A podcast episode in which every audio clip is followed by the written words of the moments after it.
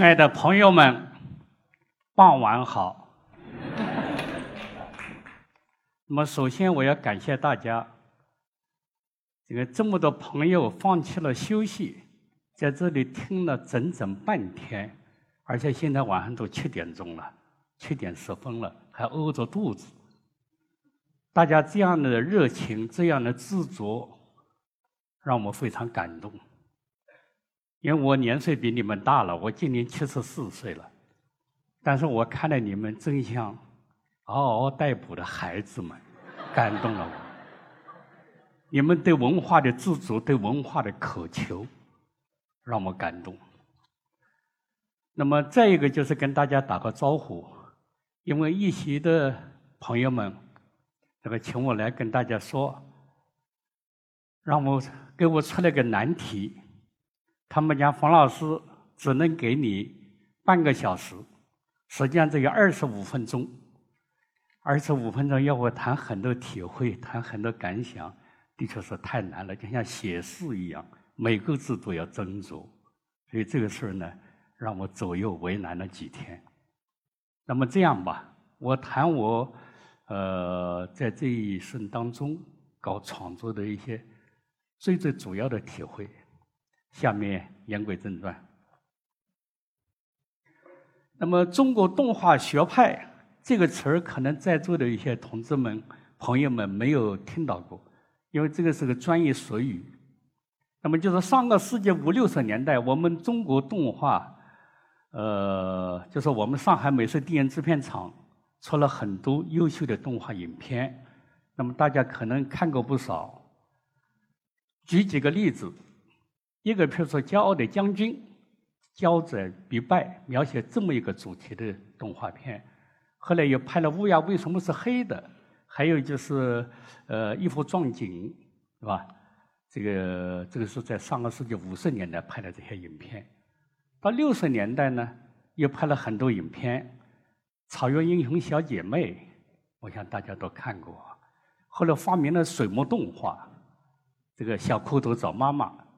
还有穆迪，那么我们上海美术电影制片厂的这个呃艺术家们拍了这么多经典的影片，所以在国际上参展或者在国际上评比，都一次一次的为我们中国获得了荣誉，是吧？让外国的同行们都大为震惊，所以后来他们给我们中国动画片。就取了这么一个好听的名字，叫中国动画学派，是吧？这些作品都是体现了我们中国人的故事、中国人的感情、中国的艺术形式。那么，在创造、建立中国学派的这些艺术家中，艺术家当中，有一个人的名字可能大家不太熟悉，他就叫钱家军。那么钱家军先生呢，是这个上海美术电影制片厂的总技师、导演。那么他在上个世纪三十年代、四十年代就开始研制我们中国的动画片。因为我们现在一提到动画片，大家都知道万氏三兄弟，对吧？但是钱家军先生人家不知道。其实钱家军先生当时他一个人。单枪匹马在研究这个中国的动画，而且还拍了一些片子出来。其中比较有名和有代表性的就叫《农家乐》这个影片。那么《农家乐》主要就是描写中国老百姓那时间田园风情、田园风味儿、自给自足的那一种小农经济的生活，还是很甜美的。当然，这个片子后来文化大革命受到很大的批判。包括后来我们中国的第一部彩色动画片《乌鸦为什么是黑的》，钱家军先生是导演；还有一幅壮景，他也是导演。再一个，钱家军先生是中国水墨动画片的发明人之一。发明中国水墨动画有三个人，第一位主要的就是钱家军先生，第二位是三个和尚的导演阿达，第三位是我们的摄影师段小轩同志。他这三个人发明的，所以同志们想想看，钱家军先生他能文能武，能导，能搞文化艺术创作，又能搞设计，对我们中国动画片的贡献该有多大？但是，由于钱家军先生过去这个历史上讲他有问题，所以后来 就从来也不宣传他，是吧？从来不宣传他。那么什么问题呢？就讲他是参加过国民党的励志社吧，大概。讲这是文化特务组织，但现在看来好像又不这么评价了，所以这个事儿，呃，还是要给他还原一个历史的真实。那么刚才放了一点片片花《九十路》，那么《九十路》这个故事很美，因为时间关系我就不重复了，因为大家都很熟悉。那么但是有一个事情大家不知道，就是动把敦煌壁画《九十路》故事拍成动画片。这里有一个很艰难的过程。在文化大革命前，钱家军先生就曾经打报告申请，要求把敦煌壁画《九十路》的故事搬上银幕。但是由于当时接触思想的这个呃这个这个怎么说呢，比较严重吧。那么而且觉得这个敦煌壁画故事。是这个佛教里面宣传因果报应的，这是封建迷信的，所以不能拍，就枪毙了。那么文化大革命十年，钱家军先生由于政治历史问题，由于他的这些，包括要想拍这个九十路佛教故事这些内容，当然把他打入牛棚，对吧？把他打得死去活来。那么后来文革结束以后，那么他解放了。那么厂里问他：“你还想干什么，老先生？”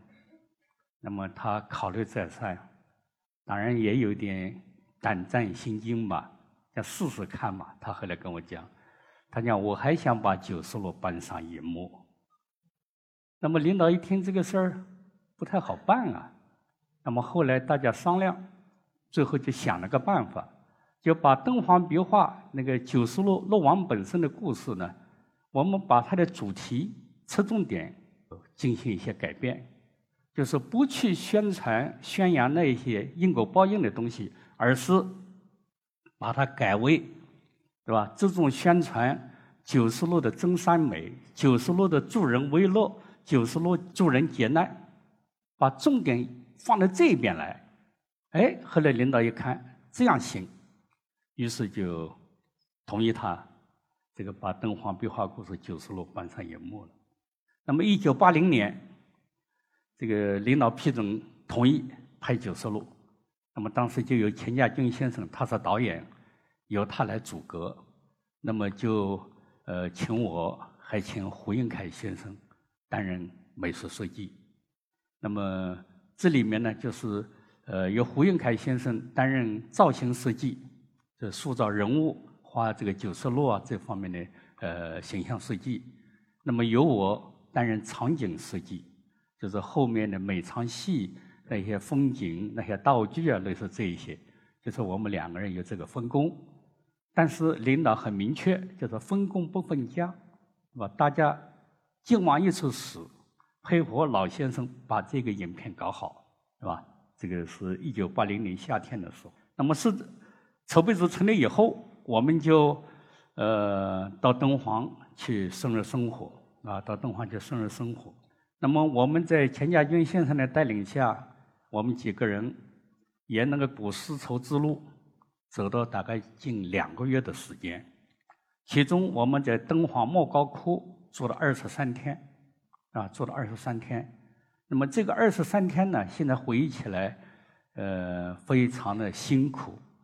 而且呢，也觉得非常的幸运，嗯，对我就是这一生的艺术创作，这个做人做事都有很大的这个这个启迪作用。那么当时在敦煌，呃，这个学习临摹敦煌壁画呢，当然事情很多。那么现在我讲几件事情，呃，告诉大家。第一就是我们每天。早晨六点钟起床了，起床以后就在外面写生画速写。八点钟不到，我们就等在洞窟门口等管理员来开门，然后我们画，除了吃中饭，然后就一直画到傍晚天黑，等那个服务员、管理员来赶我们出去，每天如此。那么晚上干什么？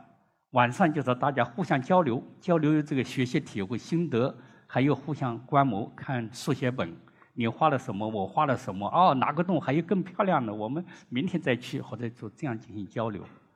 因为在这个敦煌莫高窟的时候，看看那个地方是很荒凉的地方，但是来自全国甚至还有世界各地的一些美术画家、美术爱好者在那个地方云集。二十三天，我领了彩色的敦煌壁画，领了二十一幅。呃，画速写画了五本，是吧？画了五本。因为当时我这个讲的再通俗一点，也就是豁出去了。因为虽然我那时候四十岁，但是我到进美影厂十六年了，我还第一次搞四季，所以我也横了一条心，我一定要把它搞好。搞不好，一个是很摊台，用上海话讲；再一个，我下面的路怎么走？所以我只能拼下去，把它一定要搞成，不能失败。当时是有这么一个心的。另外一个就是在呃临摹壁画的过程当中，我们也到处转，为了画夹子，为了拿到速写本，是吧？那个有一次我跟胡应凯同志，我们跑到那个离招待所比较远的那个北边的那些没人去的、从来没人去的那些洞窟里面，有人是走不到那种地方的。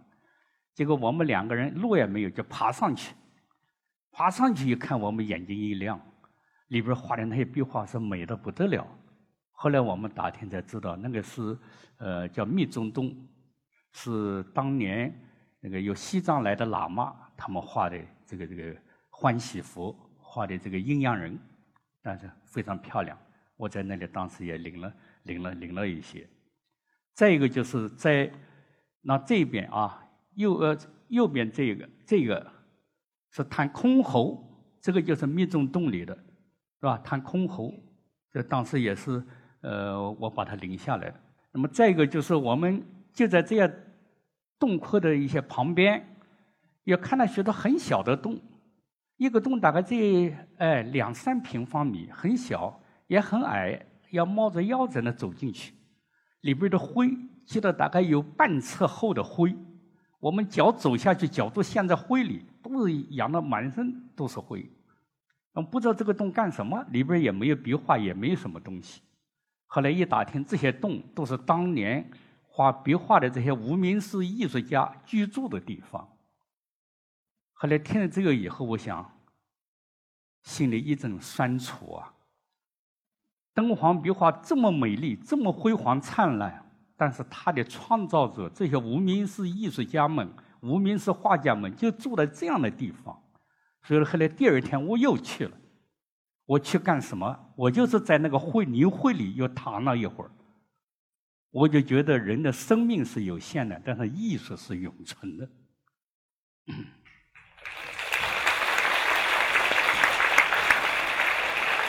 谢谢大家。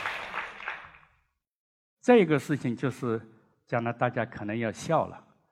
因为我们当年在敦煌二十三天，这是也是创纪录的，是时间比较长的。一般的单位，一般的画家到敦煌去五天到一个星期，不能久待。为什么呢？一个那儿的确太苦了，太辛苦。不像现在你去看那儿是旅游景点，有商店、有宾馆、有饭店了什么，那时候什么都没有的，很苦，吃的东西很简单，很简单。但是有一个要命的问题。就是敦煌那边的水是硬水，我不知道我们这里在这里有没有搞化学的。那个硬水对人体是很不利的，喝的那个水就要拉肚子，你根本控制不住。所以有好多人在那里住了三天就逃掉了，拉肚子受不了。当时我们去的时候就碰到一个上海工艺美术研究所的一个先生，他就待了三天就走了，拉肚子拉的受不了了。当时我们这些人，我倒还好没有拉。他们都拉了一点，但反正坚持吧。但是我在临回来的时候，我拉肚子了，给我颜色看了。结果我们要回来了，火车票、汽车票都订好了，那个时候也很紧张，很不容易，到敦煌去交通也很不方便，而且我还有热度，没有办法，我把干毛巾塞到裤裆里，乘车前进。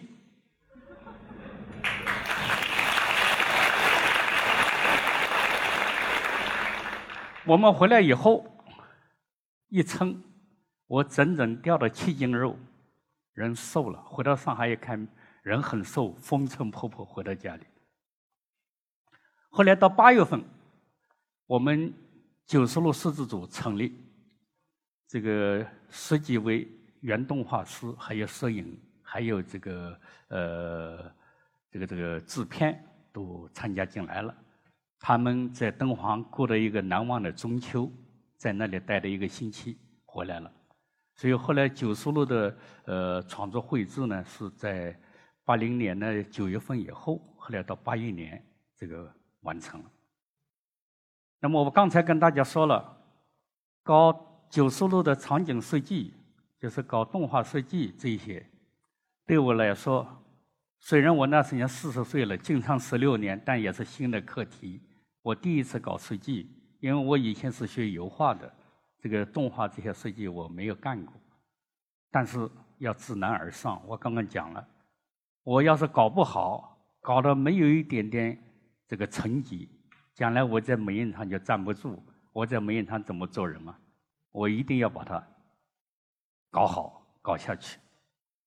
那么当时动画片九叔类的场景很多，有十几场场景。这大家看动画片的时候可以看到，有古国皇城，有皇宫，有后宫，有大漠戈壁，有密林深处，有神鹿仙境，等等等等，场景很多，应该说工作量是非常的大。那我也没办法，是吧？只能搞好，不能搞坏，像堂吉诃德一样，前进前进，绝不后退，一定只能这样干下去。那么这里我。集中就是简单的讲一下三个场景。第一个场景就是关于古国的这个嗯皇城这一场设计，就是后面图里面大家可以看这个古国皇城的设计啊，当时我是非常的头疼。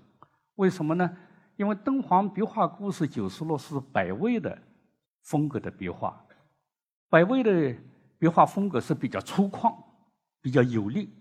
线条富有装饰性，那么但是它壁画里面，刚刚大家看的九十路那个敦煌壁画里面，它那个皇宫就是一个牌楼，可是假设我们动画片呢，就背景就画两个牌楼代表皇宫，说心里话，大家看那会儿不要看了，没东西，太简单了，大家看是不是这个道理？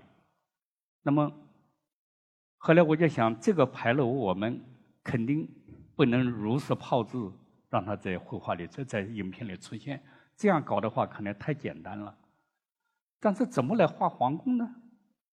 后来我们到北京，看到北京的故宫、北京的前门、午门，那这样子画也不行啊。这样子画这个太庄重了，太繁琐了，跟这个百味的风格怎么来结合呢？所以后来我一路走一路冥，这个这个苦思冥想，怎么办呢？这个事情。是最为难的一个事情。后来就是我们走到嘉峪关了，到了嘉峪关，在那个河西走廊里面，我们一看那个黑乎乎的城门，一看，哎呀，我来劲儿了！我想我找，终于找到这样的感觉了。所以后来我画的这些城门，就是按照嘉峪关那个城门的雏形来设计的，因为它比较简练、比较厚重，而且古朴。然后我又把嘉峪关。挖掘的古墓里面的那些辟邪图案，把它移植到城门上，这样使这个城门既显得古老，又显得威威严。再一个就是古国王城的设计，你看它这个布局，前面是城门，后面呢是这个皇宫，房子的布局，我基本上还是按照我们中国古代建筑的这一种方法来处理，譬如说。这个一层一层的门进去，还有呢，这个水平和垂直这些线线的这个连贯，是吧？你看这个皇宫，我把它画在前面，对吧？后面画后宫，还有御花园。那么，当然我后来加了后面还有月牙泉，把这些这个这个呃典型的这个景色给它画上去。还有为了显示这个皇宫的富丽，我从敦煌壁画里面吸收了画那个马赛克墙，是吧？就是分用格子形式来画。前面那个外面的城墙，我就用这种泥土一样的，是吧？像泥巴糊上去的，这个就比较更粗糙一点的呃效果来画它。第二就是呃关于丝绸古丝绸之路的设计，这些纱纹要有那种韵律感，是吧？要有一种韵律感。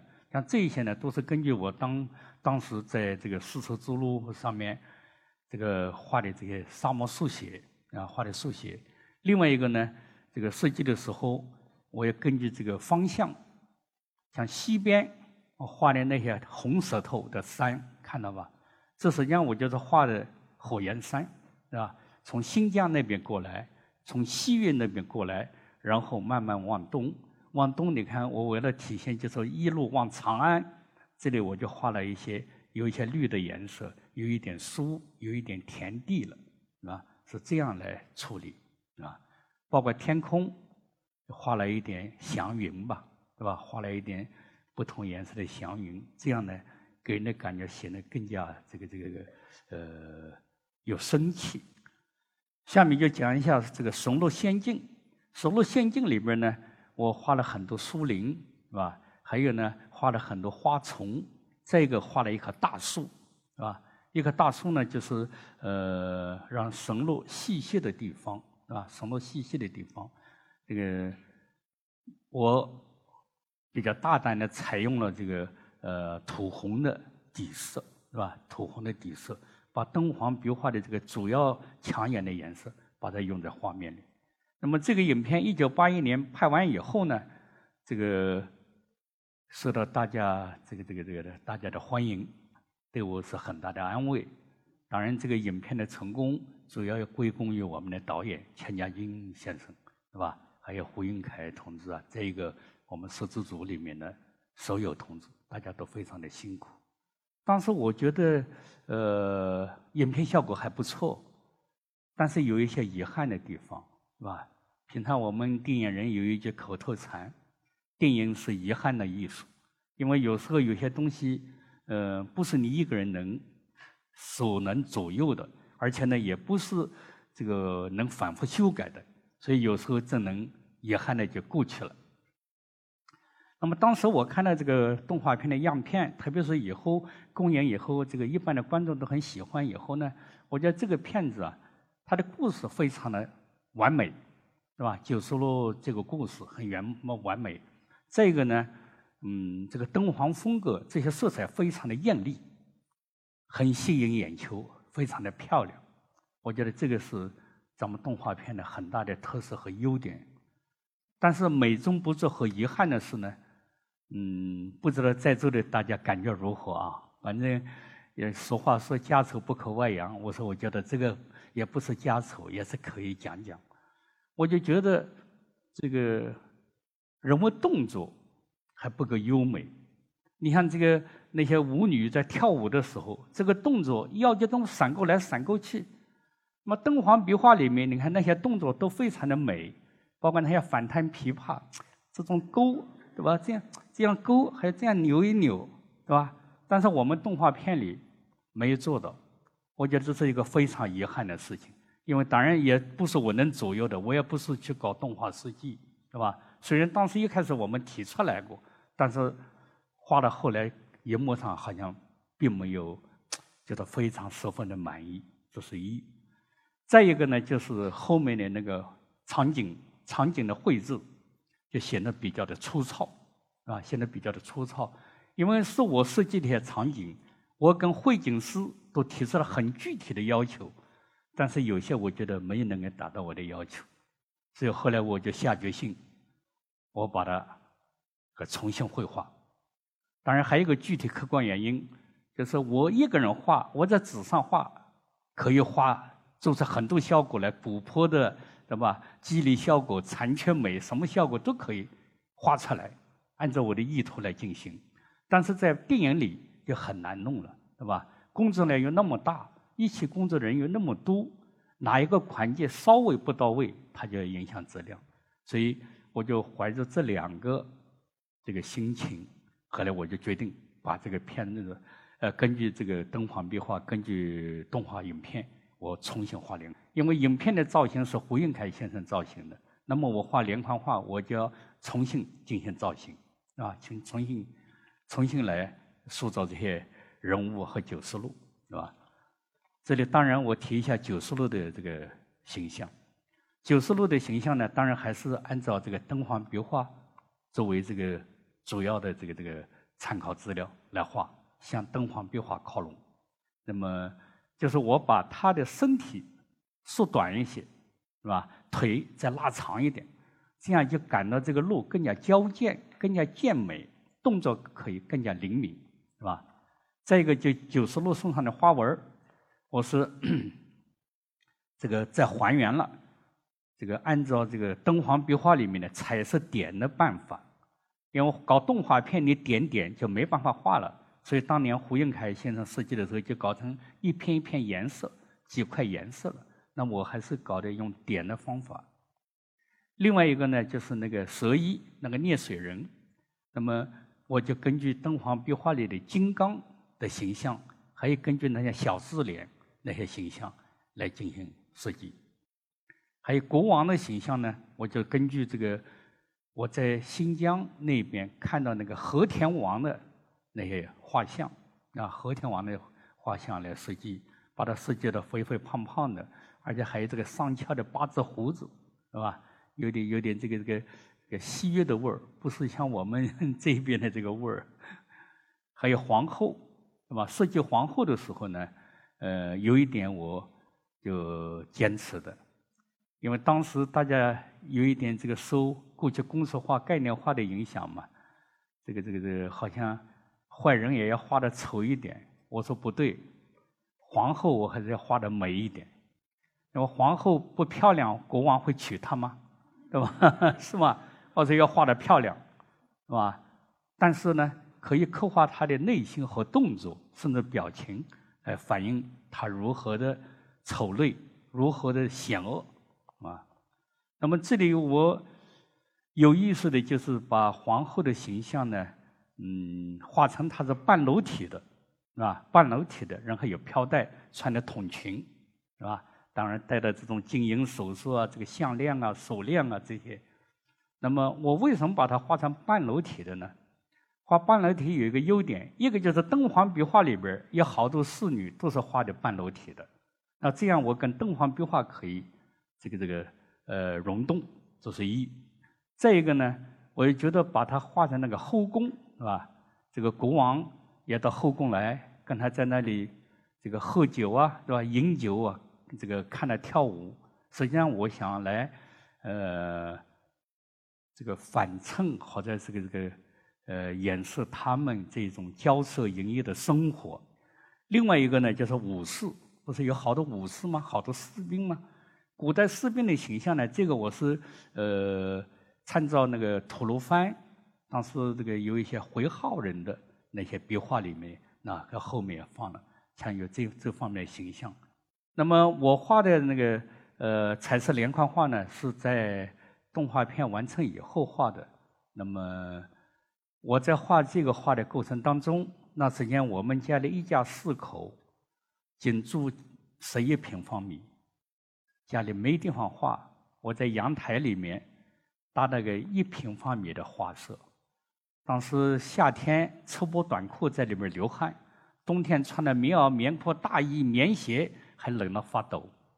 那么很精彩的就是，当年到了夏天，里农的干部在下面喊：“我那时住到三楼，啊，你们楼上不要养鸡啊！”他有我搭的鸡棚。后来我头伸出去，我说：“对不起，不养鸡，养人的。”这个他不相信，他还上来了，呃，上来看个究竟，一看一看我这个样子，你看粗布短裤在里边 他也笑了，是吧？这个时候我也跟大家讲一讲，当然现在也很自豪。我说我画完的彩色连环九十路，一九八二年在联合国教科文后来得了大奖，是吧？我就是想我们中国人有志气，是吧？我们。中国艺术家也有志气。这样一个作品，是吧？得了大奖的作品，是在一平方米的画室里画出来的。所以这个，我想，因为在座的有些有些同志不知道这些我们当年的艰辛，是吧？所以我想还是要讲一讲，跟大家鼓鼓劲儿，是吧？条件越是艰苦，我们中国人能干的，我们有很多自制能人能够前进。另外一个，我呃得奖以后，包括一直到今天，是吧？我一直这个也反思，也告诫自己，告诫自己什么呢？一个就是我画的彩色连环画后来得了国际大奖，但是我反复告诫自己，没有敦煌壁画九十路，没有动画片九十路，就没有我冯建南的彩色连环画九十路。这是一脉相承的，同志们想是这个道理吗？不是我在这里今天故作姿态和谦虚，我的确是这样。我从我们的传统文化里面，从我们的动画片里面吸收的营养，让我能够有今天。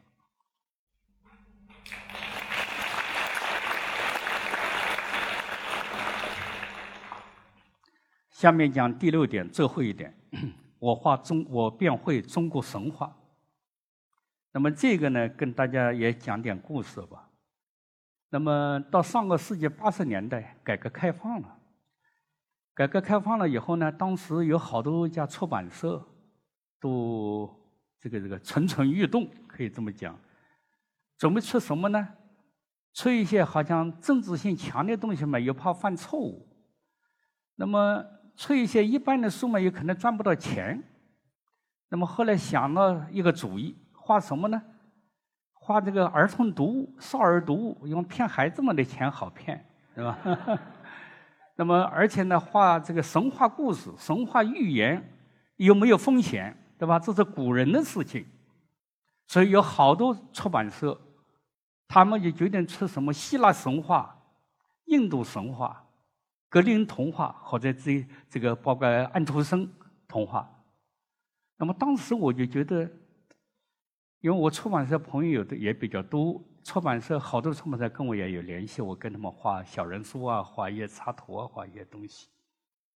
后来我心里就不太平衡，我说我们中国神话、中国童话也很精彩啊，为什么你们老是眼睛看到外面？你改革开放以后，特别是文化大革命以后，我们要赶快还要宣传出我们自己的东西才行啊！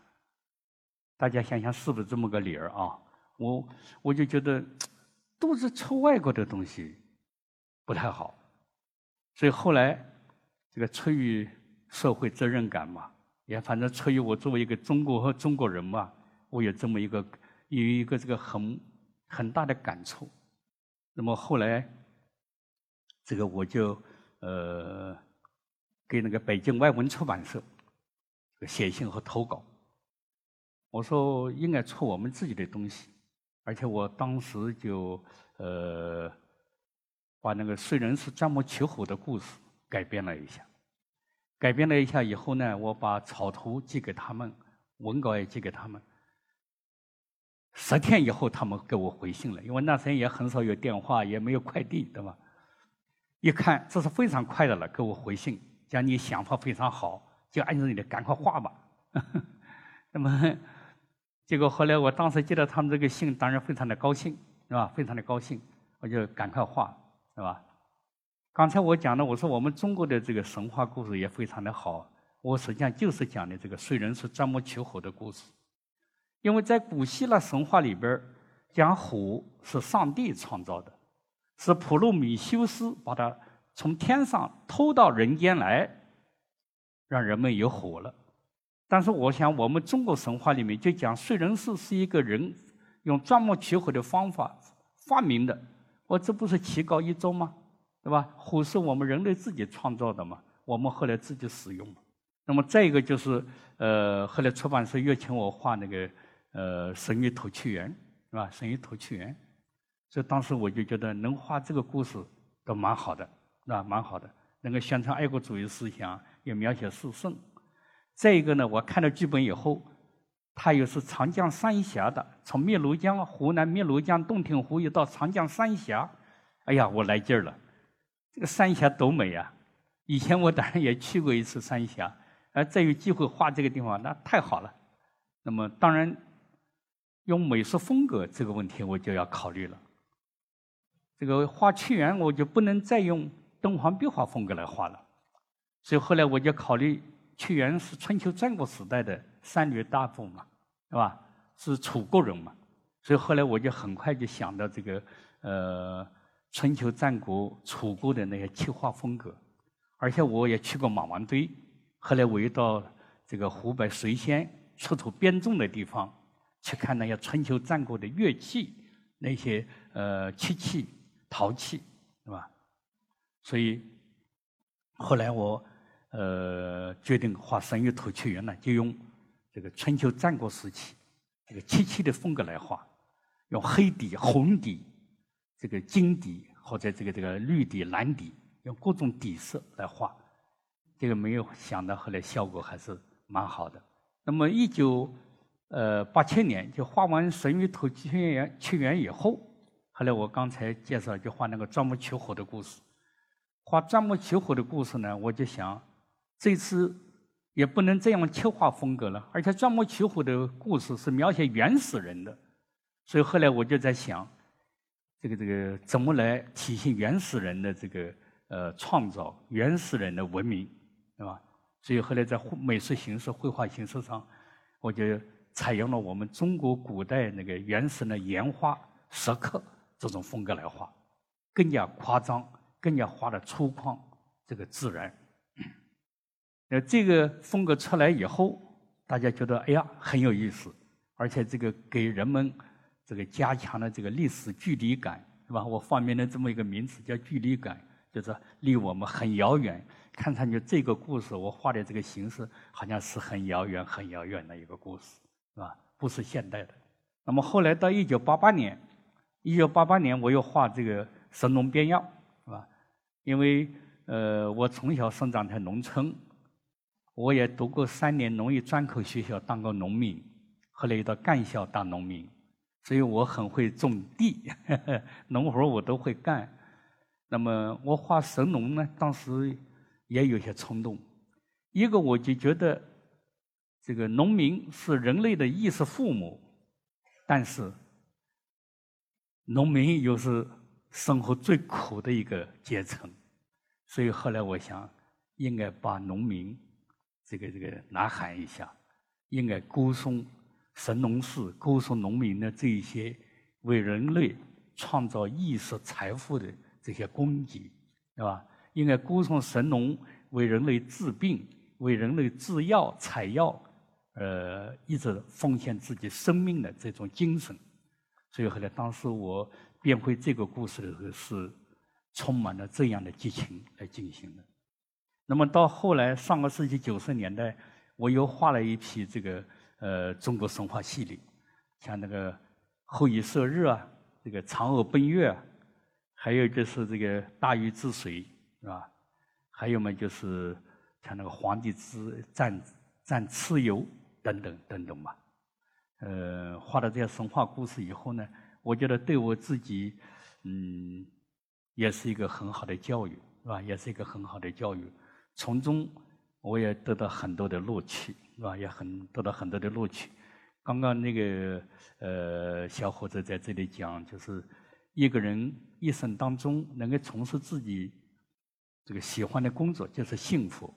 我自己很有体会，我这一辈子非常幸福，因为我从小喜欢画画，这个而且一辈子从事了我钟爱的绘画事业，我觉得我很幸福。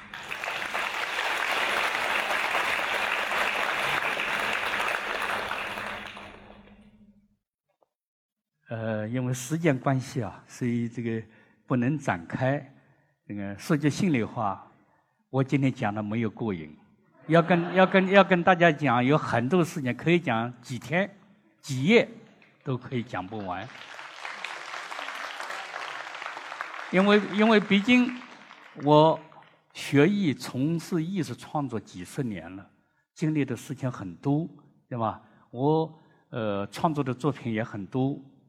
对吧？我除了拍动画片，这是我的专业。那么，还有好多作品今天没有办法跟大家展示了，譬如我拍的库尔的乡里啊，拍的艾妮啊，还有自古英雄出少年啊，里边也有一部分这个这个我由我编导和设计的。那么刚才讲的这些连环画，我跟那个一些的朋友们也讲，我这些都是我业余的，因为我主要是搞动画片嘛，动画片的创作，这些都是利用我在这个设置的空隙。或者有时候呢，我一下子人空了，还没有安排我参加摄制组，还有就是节假日，我就画这些东西。我可以说几十年我没有休息，没有节假日，就是干这些事情。但是我非常的快乐，非常的高兴，而且能把我的想法，能把我的作品，这个把我的思想通过我的绘画表现出来，能够给社会做点贡献，能够让孩子们喜欢，能够让他们受到一点。良好的教育，我就非常非常满意了，非常非常满意了。那么最后，我就呃跟大家呃谈一点我的希望。那么，因为今天在座的呢，我也打听了一下，听说有很多白领是吧？还有很多从事各行各业来的年轻的朋友们，当然可能也有少数我的同行，就是搞动漫的、动画漫画的。好在搞文化艺术的，当然这里我主要就是，呃，特别就希望我们的年轻的同行们，对吧？未来的艺术家、未来的大家大师们，你们一定要记住，要认真学习我们的传统文化，对吧？我是尝到些甜头了，对吧？我刚刚讲了，没有敦煌壁画九十路，没有这个动画片九十路，就没有我的连环画九十路。这是一脉相承的，是吧？我这个体会非常深刻。再一个就是一定要学习继承我们中国文化传统里面的精髓，是吧？精髓，因为我们传统文化里边也并不都是好东西，也有不好的，有糟粕，要把它去除，对吧？这个哲学上讲叫阳气嘛，好的东西要阳，不好的东西要弃掉它，抛弃它。第二就是。要刻苦、刻苦钻研，啊，一定要刻苦钻研。这个干什么事情，不光是我们搞艺术创作，对吧？就是我们在座的每位朋友，你干事业，没有刻苦精神是不能取得胜利的，不能取得成就的。所以一定要刻苦钻研，还有就是要坚韧不拔，失败了再干。咱们中国话理论里边有一句话叫“天道酬勤”嘛，是吧？你能勤奋，对吧？你就能取得成就。第三就是我们的这个呃未来的艺术家们，要记住一句话：艺术家是靠作品说话的，对吧？你的理论怎么样？你吹的怎么样？不算数。拿东西出来看，是驴子是马，拿出来遛，这是非常重要的。所以就希望我们。这个年轻的这个呃朋友们，年轻的艺术家们，一定要记住这句话，是吧？一定要记住这句话。而且我相信，这个我们这个通过年轻的这个，特别是动画艺术家们的努力，我相信我们呃中国美术片的这个新的一些经典作品，是吧？中国学派的这个传统，一定能够。发扬光大，我的话完了，谢谢大家。